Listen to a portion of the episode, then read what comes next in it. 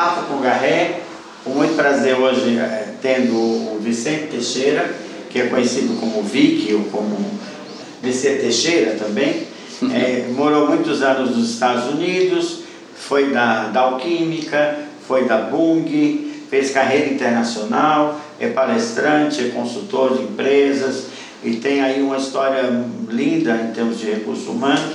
Por isso ele se tornou neste ano, pelo nosso portal Alexandre Garrett RH, um dos notáveis de RH, que será uma premiação para poucos, muito poucos, que tiveram aí uma contribuição significativa na área de gestão de pessoas, como o Vicente Teixeira, que organizou eventos, uniu diversas pessoas em torno do tema gestão de pessoas e da qualificação do gestor de RH dentro das organizações. Vi que é uma das poucas pessoas que eu conheço que entende profundamente de comunicação, de marketing, de gestão e sem falar nisso é uma pessoa hiper simpática, muito empático e sempre foi bem visto pelos seus colaboradores e não é à toa que ele teve empresas que estavam entre as melhores empresas para se trabalhar. Vicente Teixeira, o que é que você conta nesse mundo de hoje, com pandemia, qual o desafio do RH para esse novo, um novo normal, vamos dizer, que é quase anormal? Ok, Garret, antes de mais nada, obrigado pelo convite. Faz, faz tempo que eu não faço isso. Estou um pouco de folga de RH, um pouco de folga de, de estar presente em eventos, essas coisas. É, não, minha carreira em recursos humanos foi tive muita sorte e muito trabalho, né? Mas falando, pegando a sua pergunta, dizer, é, é, muito chato essa, esse o Covid-19 ter acontecido, é, é uma coisa que ninguém previa, um evento que veio mudar com a vida das pessoas e que coloca em risco a vida das pessoas, todos nós, né? É, todos tivemos que aprender a fazer as coisas que fazíamos de forma diferente. Então, coisas que, como trabalhar em home office, que não era quase aceitos, ou que muita gente tinha dúvida, as pessoas foram forçadas a fazer. Caso contrário, ficariam aí já um ano, um ano e meio sem trabalhar. Sim. Então, é, essas quebras né, da sequência normal das coisas fazem com que as pessoas achem alternativas de continuar seguindo sua carreira, sua vida normal e fazer trabalhar. Quanto a normal ou novo normal, eu ainda tenho dúvidas de como vai seguir para frente. Né? Eu acho que nem tanto home e nem tanto office. Eu acho que no final as empresas, as pessoas vão, vão encontrar um meio caminho aí que faça seja bom para os dois lados, faça bem para os dois lados e eu acho que é isso que vai acontecer. O que, que fica em casa e o que fica nas empresas, eu não sei ainda.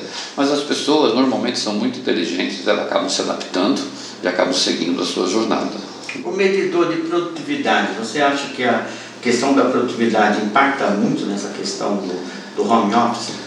Eu acho, eu acho que hoje em dia, com a tecnologia que está disponível, os computadores, os sistemas, aplicativos, eu acho que deve ter formas de você saber o tempo que a pessoa está dedicando ao trabalho, ou o tempo que ela não está dedicando ao trabalho. Mas, fundamentalmente, produtividade se mede, se mede por metas estabelecidas metas de vendas, metas de trabalho feitos, metas de coisas concluídas, de atingimento de, de vendas, redução de custos, seja lá qual for a meta. Né? que faz bem para a empresa, para a saúde dela e para ela continuar sobrevivendo. Eu acho que todas essas metas são possíveis você medir estando no escritório ou estando em sua casa, ou em qualquer lugar, ou num coffee shop ou coisa parecida. A tecnologia possibilita isso. Antigamente não era possível. Hoje é possível você medir os resultados com muito mais eficiência estando em qualquer lugar do mundo. Eu trabalhei para o mundo inteiro. Você sabe, né? Trabalhei durante oito anos como global de recursos humanos, morando em Nova York. Era a Bung, né? É a Bung, isso é a Bung, global de recursos humanos, trabalhando no mundo inteiro. Eu na ficava Ásia, na em todo lugar, Ásia, Europa, América Latina, América do Norte, é, África. Então, eu passava mais de 50% do meu tempo nesses locais, às vezes cidadezinha lá em Chichi, né? lá na Índia, ou em Xangai, na China, ou qualquer dia. Eu, de repente, eu estava num dia em Nova York, no outro dia estava em outro lugar do mundo.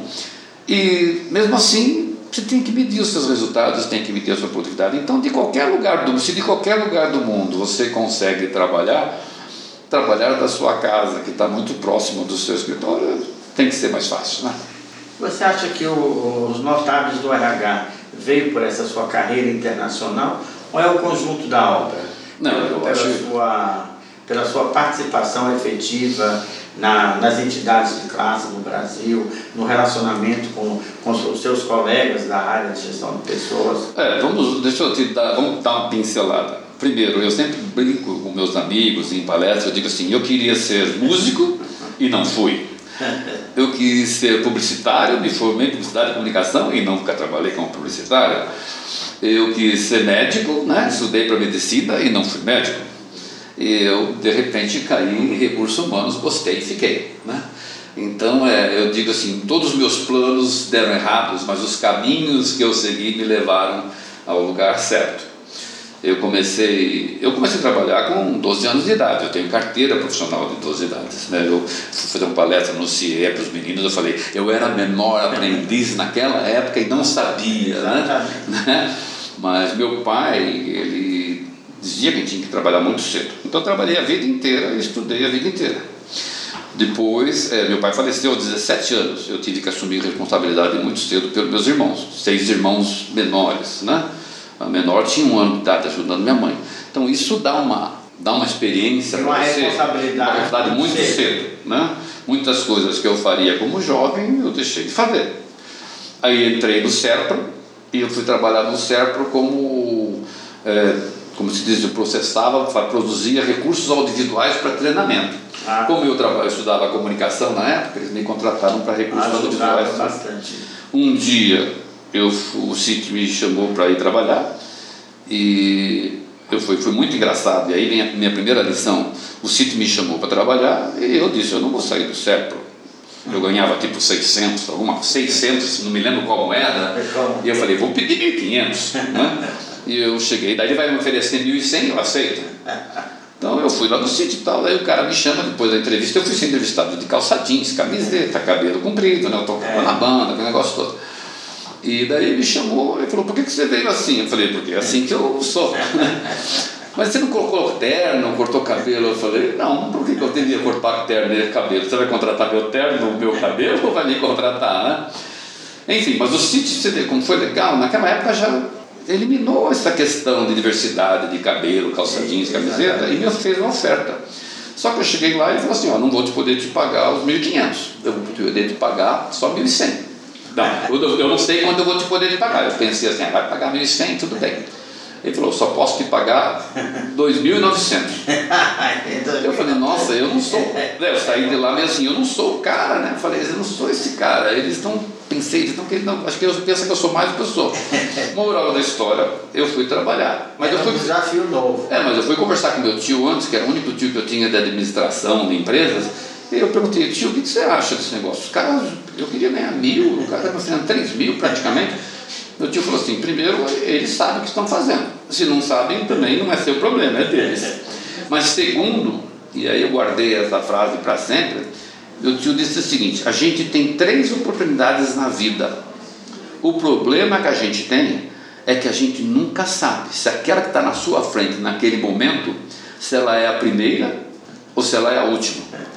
Né? Então você tem que pegar qualquer oportunidade que aparece. E eu sempre usei isso como uma Bom, regra de vida. Né? Qualquer oportunidade que aparece, eu topo, eu arrisco e eu vou. Trabalhei no CIT, me tornei vice-presidente de recursos humanos do CIT para o Brasil. Né? Daí saí do CIT Bank, aprendi muito no CIT. Foi talvez a minha melhor escola de formação, aprendi de tudo. Eu comecei em treinamento, fui para remuneração, compensation, depois fui ser de desenvolvimento, cuidei de quase todas as áreas, daí me tornei vice-presidente de recursos humanos do Citibank.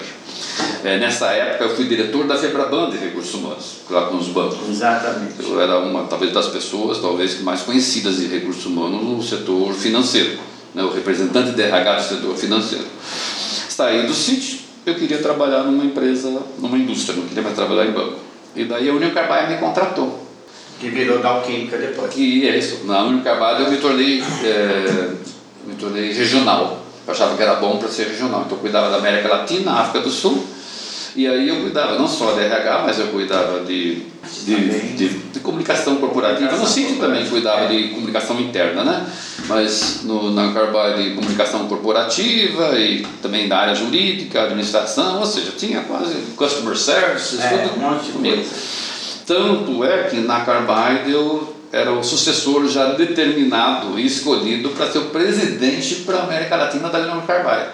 Coisa que eu não sabia se eu queria, mas, mas eu sei que eu era, porque ah, um dia lá em Danbury, na matriz, eles me falaram: ah, você é o próximo, você, vamos preparar você para ser assim, já definido. É, nesse meio tempo, a Dow Química comprou a Carbide, né? e a Dow me convidou para ficar. Acho que foi um dos quatro caras, logo que saiu o acordo da Dow com a Carbide, que eles contataram. Era proibido contatar os empregados, não podia Ah, contatar, é. mas eles tiveram uma permissão para me contatar. Eu não entendia muito bem, porque as pessoas falavam, oh, parabéns, parabéns, parabéns. Depois que eu entendia que eu era provavelmente o quarto ou quinto no mundo inteiro que eles queriam contratar. E eu fui para a Dow Química cuidar da Dow, então, para a América Latina toda, continuando em recursos humanos, comunicação, eu não cuidava nessa época. Mas um pouquinho antes de eu sair, já acho que uns dois anos ou três anos antes, me pediram para cuidar de relações públicas, public relations, comunicação corporativa e marketing na Dow, para América Latina. Então eu passei a cuidar dessas atividades. É, na Dow, eu tive o convite da Bunge para ir para os Estados Unidos. Ah, todo mundo sabia que eu não queria ir para os Estados Unidos, mas depois de algumas conversas acabei indo. E meus amigos diziam, Vicente, como você não vai? Vai ser o primeiro do mundo de recursos humanos. Poucas pessoas no Brasil tiveram essas chances. Acho que nos últimos 25 anos ninguém ocupou uma posição grande como eu ocupei lá nos Estados Unidos. É, é fechar sua carreira com chave de ouro, aquela história toda. Mas É que nunca você estava se preparando até para virar consultor. é, eu não ter sua estava. própria consultoria. É, ter tudo isso. Eu não queria nem ir para os Estados Unidos, não queria ser, fechar fecha, chave de ouro, nada disso. Mas daí vinha aquele negócio, ah, vai, quem sabe seja bom, tem três oportunidades na vida, tem que aproveitar. É. E eu encarei. E foi muito bom. Nesse meio termo, você, nesse mesmo tempo, você sabe, eu fui presidente da BRH São Paulo, né? Exatamente. Junto com meus nossos amigos lá, uma equipe Felipe. boa, Felipe, o já. o Elaine, a gente fez um esforço grande e nós compramos a sede nova, né? Que deu uma virada completa Na BRN, né? na, na, na BRH São Paulo, né? Fazia artigos, né, para revista Gestão RH, lá o Mr. Vic, né? Exatamente. Que todo mundo me ligava, me escrevia, reclamando, né? Aquela história toda. Porque você provocava o pessoal É, também fui, fui, eu fui uma época uma âncora do profissional em negócios, Exatamente, né? né? do nosso amigo Ícaro, né? Ícaro, né? né? Então eu sempre, sempre atuei em todas essas frentes, membro do GRH, membro do Diógenes, eu sempre estive presente em recursos humanos. Não existia uma atividade ou um convite ou um desafio que eu não aceitava, né? E aí vem também um pouco da minha, da minha característica. Eu aprendi nessa carreira, nessas empresas que eu trabalhei, Citibank, Union Carbide, Dow Química e Bung, eu aprendi que é bom ser piloto. As pessoas às vezes têm medo de ser piloto, né, em projetos, em processos, coisas internacionais. Eu aprendi que piloto é bom. Por que, que piloto é bom? Se é piloto é porque pode não dar certo. Por exemplo, se não der certo, todo mundo fala, pô, Vicente é corajoso, ele topou, não deu certo, mas ele é corajoso. Tá? E se der certo, o que acontece? Você sai na frente, né? Você sai na frente de todo mundo. Então, ser piloto O aprendizado já é suficiente. E aí é uma das características que eu acho que o recurso humano precisa ter, precisa ter coragem, sabe? Coragem de assumir responsabilidade, coragem de assumir mudanças, fazer mudanças, coragem de, de dizer não para gente grande. Dizer não para gente pequena é fácil nas empresas, né? Exatamente. Dizer não para gente grande eh, e convencer as pessoas, né? E, que deve ser diferente. Eh, nessa área do convencimento, eu diria que uma das coisas que eu aprendi na minha, ao longo do meu tempo foi técnicas de vendas, né? Então, eu acho que ser um bom vendedor, aprender técnicas de venda te dá uma habilidade fantástica para ser um bom Pra RH, negociar, para ser um bom RH, para negociar, para dialogar, para conversar, para explicar, para publicar, para comunicar. convencer também, E- né? Mas sim, fundamentalmente para convencer as pessoas. E assim, quer dizer, então não foi, não cheguei na carreira internacional é por acaso, né? Fui difícil, foi, foi muito trabalho. É, muito trabalho. Muito trabalho, muita construção. Tive que pilotar o meu network, que na época eu fui para os Estados Unidos era muito grande e foi muito novidade para mim. Trabalhar nos Estados Unidos com board nos Estados Unidos é um mundo completamente diferente. Sim. Ser o primeiro não é a mesma coisa. Ser o primeiro RH de uma empresa no mundo é bem diferente de ser o primeiro. Eu era, eu era vice-presidente aqui do Citibank para o Brasil, eu era o cara da América Latina para dar o Química, o primeiro. Mas você não respondia pelo conjunto. Mas você não todo. É. Uma das coisas que é diferente é o seguinte: quando você é o primeiro, é assim, as grandes coisas, as grandes iniciativas de recursos humanos só acontecem Se você, se você começa. é, se você Lá em cima. Se você dá o exemplo. É, se você começa. começa. Aí, da mesma forma, os grandes problemas que acontecem em qualquer lugar do mundo terminam em É, você. termina, é. Então você só tem coisas grandes, não tem coisas. Tem coisas pequenas, porque as pequenas fazem parte da cuidar, vida. parte. Mas as grandes coisas da empresa, da função de RH é com você. E é um pouco solitário, porque você está sozinho, né? Você não tem outros pares, o par da Europa, o par. É. Você tem as pessoas que trabalham com você e seus pares, aí é o cara de agribusiness, ou o cara de marketing, ou É. o estratégico, ou o operacional.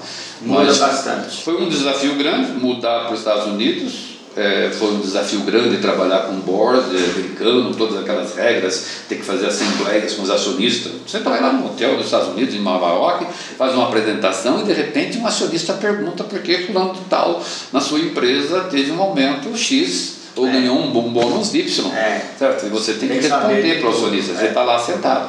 Então é uma exposição né, que você grande. tem que é muito grande e um risco grande.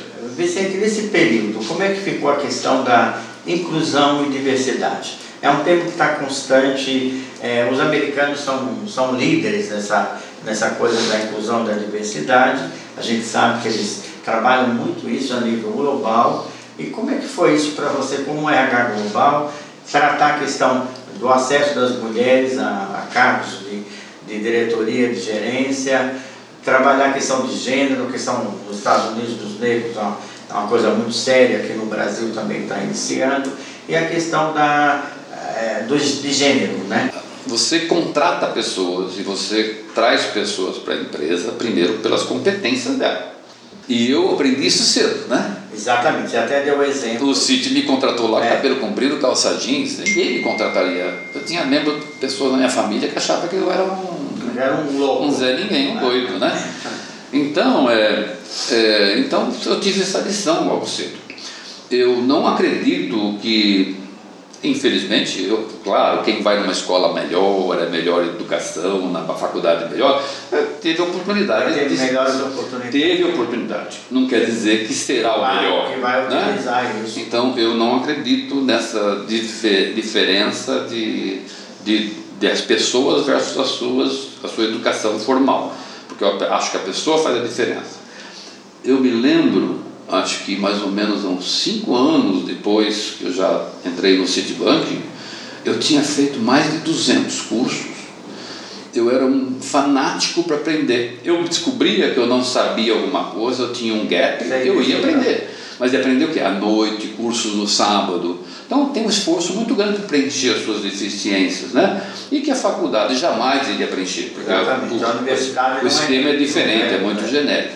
Então, primeiro começa aí a diversidade, né? Você tem que pegar pessoas Dá oportunidade. para todas as pessoas, de qualquer forma, de qualquer lugar que ela foi educada, qualquer bairro e de qualquer característica. Né? Se tem cabelo comprido, se não tem, se é afro, se é branco, se é amarelo, se é japonês, se é brasileiro, se é colombiano. Você não tem que ter essa diferença. Se é homem, se é mulher, né? das suas preferências sexuais, o gênero, não importa isso. Importa a pessoa, as competências. a competência que ela tem. E as oportunidades que a empresa vai dar. É, e a- e as, as, as oportunidades. Eu, eu aprendi que se as pessoas são competentes, as oportunidades acontecem. O que você tem que fazer na empresa é criar um clima onde não exista barreiras para essas diferenças. Mas quem busca o caminho, quem encontra o caminho são essas pessoas. As pessoas. Eu tive muito exemplo de pessoas que trabalharam comigo que chegaram a crescer de gêneros, de diferentes culturas, diferentes escolas. né? Então eu acho que isso que é o importante.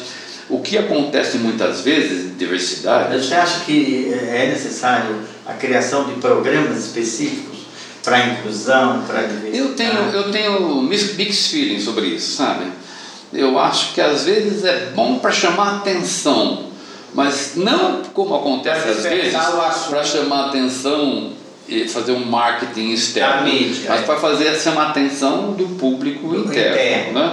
Eu me lembro, nós fizemos dois programas na Dow Química que hoje ainda seria é, é novidade. Né? Tem coisas que eu fiz na minha vida que são novidades ainda hoje. Né? Na Dow Química nós criamos lá, estou falando de 12, estou falando de quase 15 anos 15 atrás, anos atrás. nós criamos um, um grupo de talentos de jovens né, negros que nós fomos buscar nas comunidades, nós treinamos, nós demos treinamento para eles, eles se prepararam como estagiários, né? nós mandamos eles para os Estados Unidos, foram estudar inglês, voltaram, inclusive foram na Disney World, passear também, né? voltaram e muitos deles depois eles eram, eles eram automaticamente, com raras exceções, credenciados para o programa de trainee. E hoje ainda vejo, vejo alguns deles que estão na Dow, né, na Dow Química, e são gerentes, né, são gerentes da Dow. Criaram E tem uma, uma pessoa que está lá ainda como hoje é uma mulher e está lá como gerente. Então é uma coisa bacana, criou oportunidade, eles aproveitaram e foi bem. E isso criou, por exemplo, na empresa a abertura para o Criou uma programa. cultura, E uma né? cultura de aceitação e de ajuda, né, de apoio. Né? apoio. É, então, ela se é, colaborativa. Exatamente. Me lembro uma outra história, isso também faz uns 15 anos ou mais, quando começou essa história da mulher, nós fizemos algumas coisas na época. Nós fizemos assim, ó, para cada vaga que a gente tiver, a gente tem que ter, não cotas, mas tem que ter mulheres candidatas. Tá. Se não tiver, a vaga não continua. Porque era uma empresa de engenheiros, praticamente de É, homens. mas tem que ter mulher candidata, ou seja, não é que a mulher vai entrar, mas tem que ter candidatos mulheres. Se não tiver, Para poder avaliar. não continua, para poder avaliar. E daí, claro, se for melhor, é homem, se for mulher, mas é melhor. E nós fizemos um evento muito grande naquele hotel, acho que Renascença? Isso. Estou falando de 15 anos atrás. E nós fizemos um evento muito grande que era um fórum da mulher. É. Nós temos vice-presidentes mulheres da Dow Ah. dos Estados Unidos, trouxemos alguns parceiros bons que a gente tinha aqui na época. Acho que, tinha, acho que a. Vicky Bloch foi. Ah, Vicky, é. Eu acho que teve uma presidente, o CEO da, Acho da Avon. de empresas eh, locais, eu não É. lembro o nome, mas nós fizemos uma expo, Um movimento. um movimento grande, Para tinha a muita valorização gente. da mulher. É, e nós fizemos uma exposição, para você ter uma ideia, nós fizemos uma exposição mostrando os produtos químicos. Para chamar a atenção até das mulheres e mostrar como que elas entram na vida da Aí empresa, é a carreira, né? nós trouxemos, mostramos produtos onde tem o produto químico. Então, mostramos, por exemplo, batom. Mostramos, por exemplo, alguma pomada que passa, sei lá, para alguma coisa. Ou mostramos papel, fralda de bebê. Mostramos tecidos. Mostrando que nesses produtos tem Ah, tá, produto o químico. papel, Está por trás dela. É. Para chamar a atenção das mulheres, que não é uma empresa química de engenheiro, não. é uma empresa que faz produtos, que faz produtos para a comunidade, para as mulheres, para os homens, para todo mundo. né? Então, nós fizemos algumas iniciativas, mas eu, pessoalmente, eu acho que às vezes recursos humanos com diversidade pensa de forma equivocada. Por exemplo, essa história de ter um perfil, né? Você fala assim, ah não, o perfil dessa vaga é isso, ele tem que ser desse jeito, tem que ter essa característica, tem que ter ser assim. Quando você faz essa definição, você está buscando algo igual. É, é Você não está buscando algo diferente. É, exatamente. E eu acho que você tem que buscar algo diferente, que seja complementar, que desafie o status quo que você tem dentro, sabe? Que desafie o procedimento, os processos, que tragam novas ideias. Se você trazer uma pessoa igual, vai ser igual. Fica tudo igual. Então, começa aí também, né? Começa aí na forma de a gente recrutar as pessoas. E como é que você se sente sendo um notável de RH? Ah, não sei se eu sou notável, né? Você é bem notável, pelo Não menos. sei se eu sou notável. Eu tive um network gigantesco aqui, né, até o ano de 2008, né, que eu estava presente, brinco um pouco, estava em todos os eventos, pessoal. Mas estava bom trabalhar na, na Dow Química na época.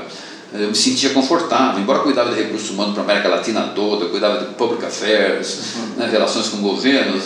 O meu tempo era. Era- Eu pilotava bem o tempo, né? Tanto, é- tanto é que escrevia artigos com facilidade, É. fazia programas de TV, ia em todos os eventos que me convidavam, porque eu era presidente da BRH. Então era era, muito fazer palestra, era muito tranquilo. Então, quer dizer, eu fiquei um pouco fora disso. Quando fui para os Estados Unidos, fiquei um pouco fora. Então, ser Mas você manteve o relacionamento. É, eu tenho muitos relacionamentos que eu mantenho. Então, É. ser considerado uma pessoa notável, eu sou notável muito mais, notável muito mais, se é que sou, por aquilo que eu Pela fiz, história que pela história que eu construí.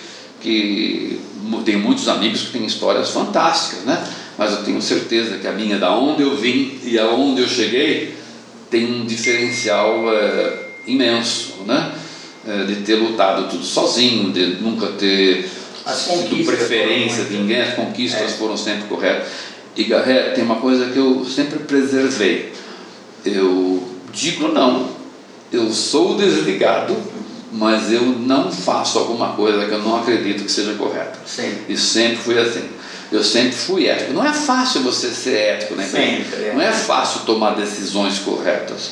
Mas eu sempre procurei tomar as decisões corretas, independente de pressões de Sim. meus chefes e tal. Aliás, eu sempre convencia todos eles Que não era bom. que não era bom para eles, né? Exatamente. E aí a vida continuava e continuava em paz, né? Então, eu acho que se o grupo ainda, e se o mercado local aqui do Brasil ainda considera que a minha contribuição foi boa, E ainda acho, vai dar muita contribuição. acho bacana, né? acho bacana, né? Porque toda essa experiência é uma bagagem que tem que ser eh, devolvida, né? Você- É, eu sempre, eu sempre ao longo da minha vida, no É. dia a dia, eu já tava, eu devolvia, ganhava e devolvia, né? É. É, agora, estou sempre preparado para devolver, né? Faço coisas muito, muitos trabalhos voluntários, né? Não, contribuindo para algumas entidades ou pessoas que pedem minha ajuda. Não tenho, tenho feito pouco trabalho até por problemas pessoais de saúde. Eu não fiz alguns trabalhos nos últimos tempos. O único trabalho que eu fiz, você sabe, foi Foi, virou música. voltar à música, né? É, Voltei à música, gravei meu CD, coloquei músicas aí no Spotify, mandei para o mundo inteiro, então estou me divertindo com esse aquilo que eu queria fazer lá no comecinho, estou fazendo um pouco agora, né? Perfeito. Agradeço a participação do Vicente Teixeira no Papo com Garré e com certeza a contribuição do, do Vicente Teixeira para recursos humanos vai continuar. Ele vai continuar dando palestras, eh, fazendo os seus artigos do Mercervic. né? E a gente agradece muito a sua participação. E obrigado, Guerreiro. obrigado pelo convite.